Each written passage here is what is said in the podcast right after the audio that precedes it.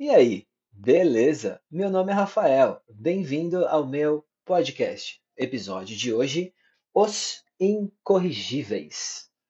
Este episódio representa a leitura de pesquisa conduzida pelo Luiz Motti, admirável antropólogo, historiador e pesquisador, e amplamente reconhecido como um ativista brasileiro na defesa dos direitos civis da comunidade gay.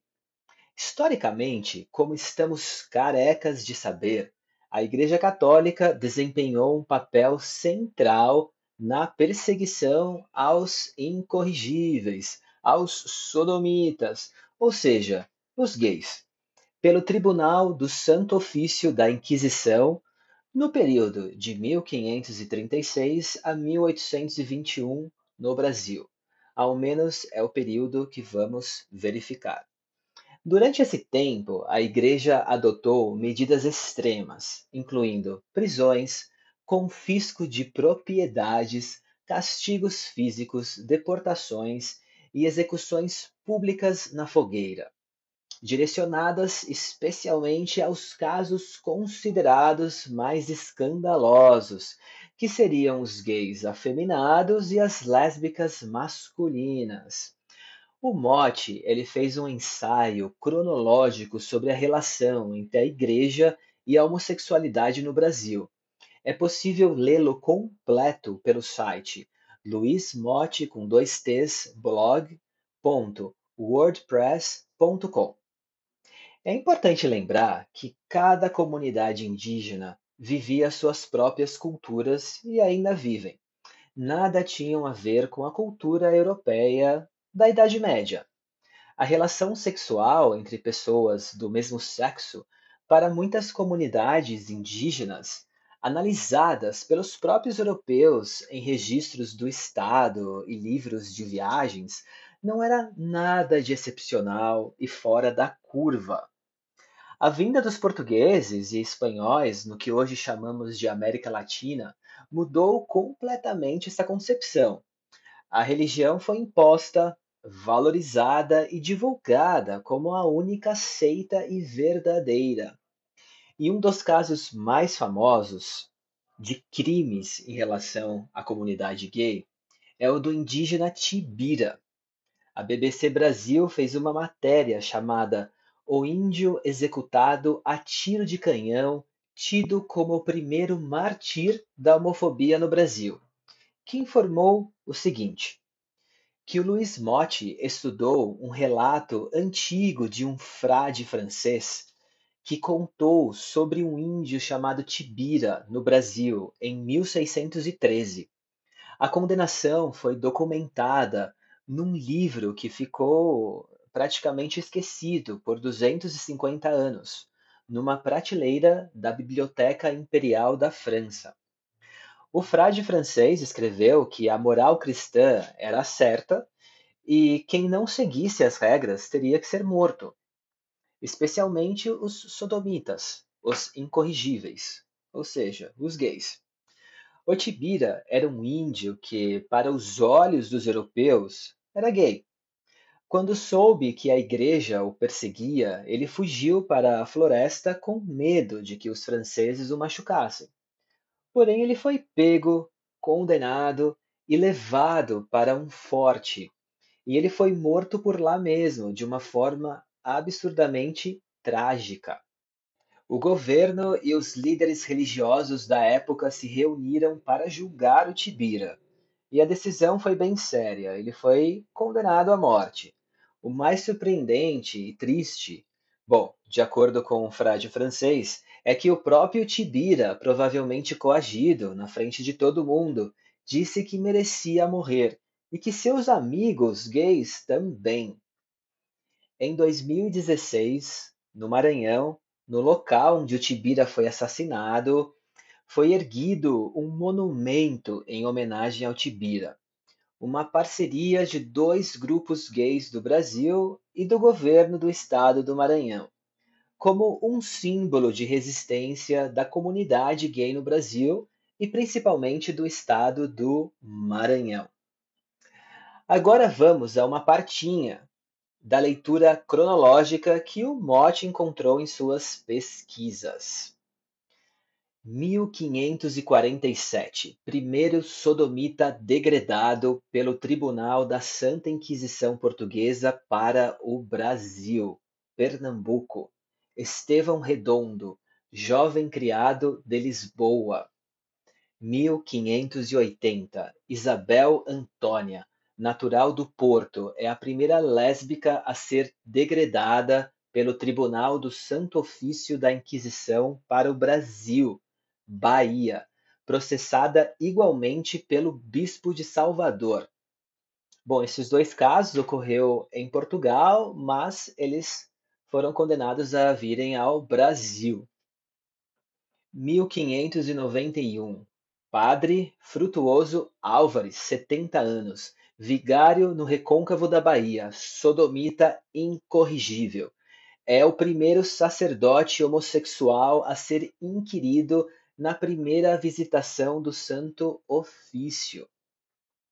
1592 Felipa de Souza, lésbica com Tomás, foi, se, foi sentenciada pelo visitador do Santo Ofício da Fé na Sé da Bahia, vestida simplesmente com uma túnica branca, descalça, com uma vela na mão, ela foi açoitada publicamente pelas principais ruas de Salvador, enquanto o ouvidor lia o seguinte pregão: A Santa Inquisição manda açoitar esta mulher por fazer muitas vezes o pecado nefando de sodomia com mulheres.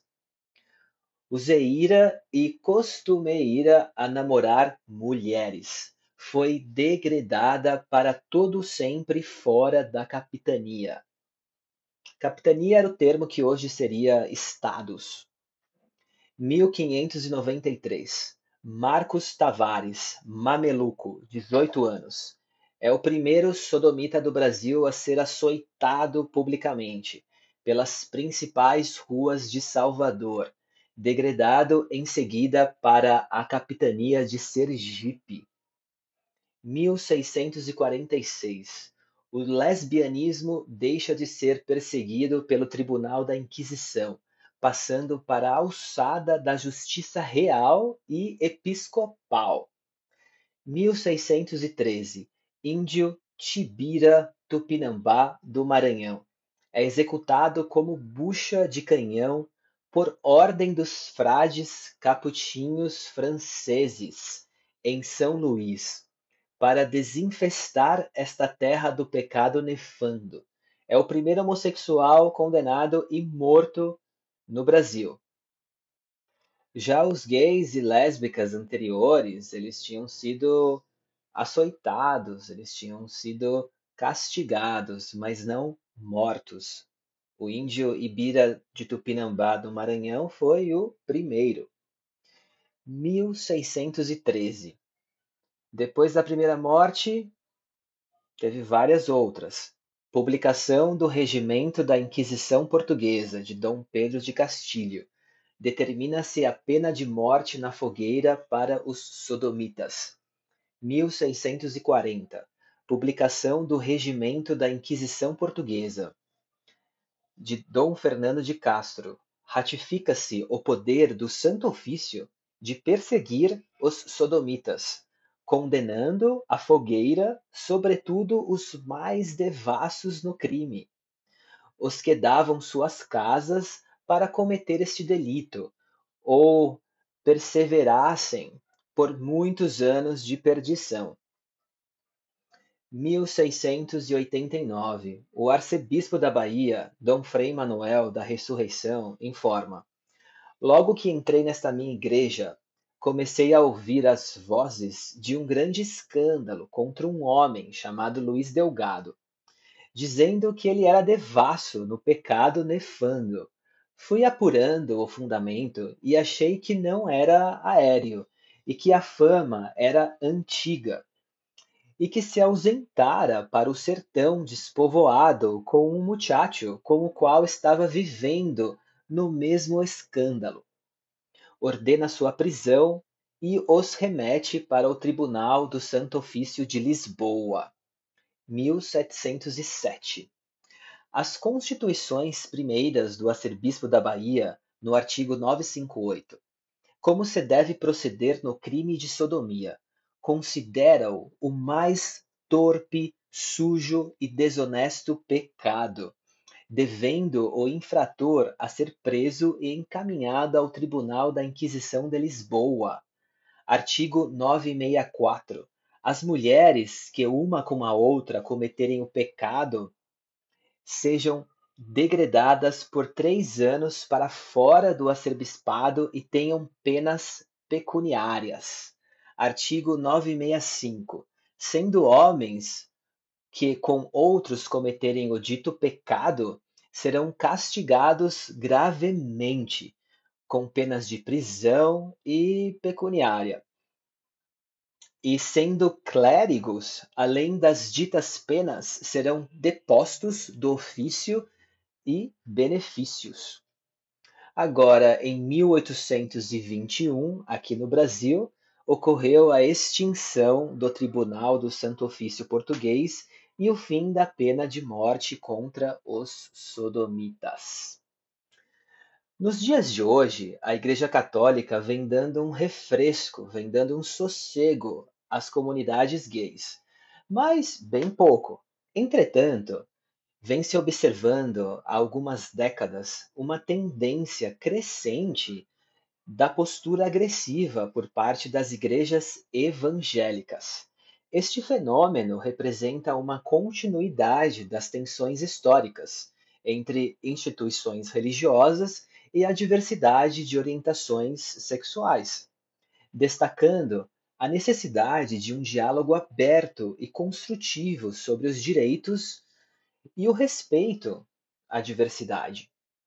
Bom, é isso. Espero que você tenha gostado e super recomendo que volte novamente a escutar este episódio junto com a transcrição para um melhor entendimento dessas palavrinhas. Beleza? Valeu! Muito obrigado. Tchau, tchau.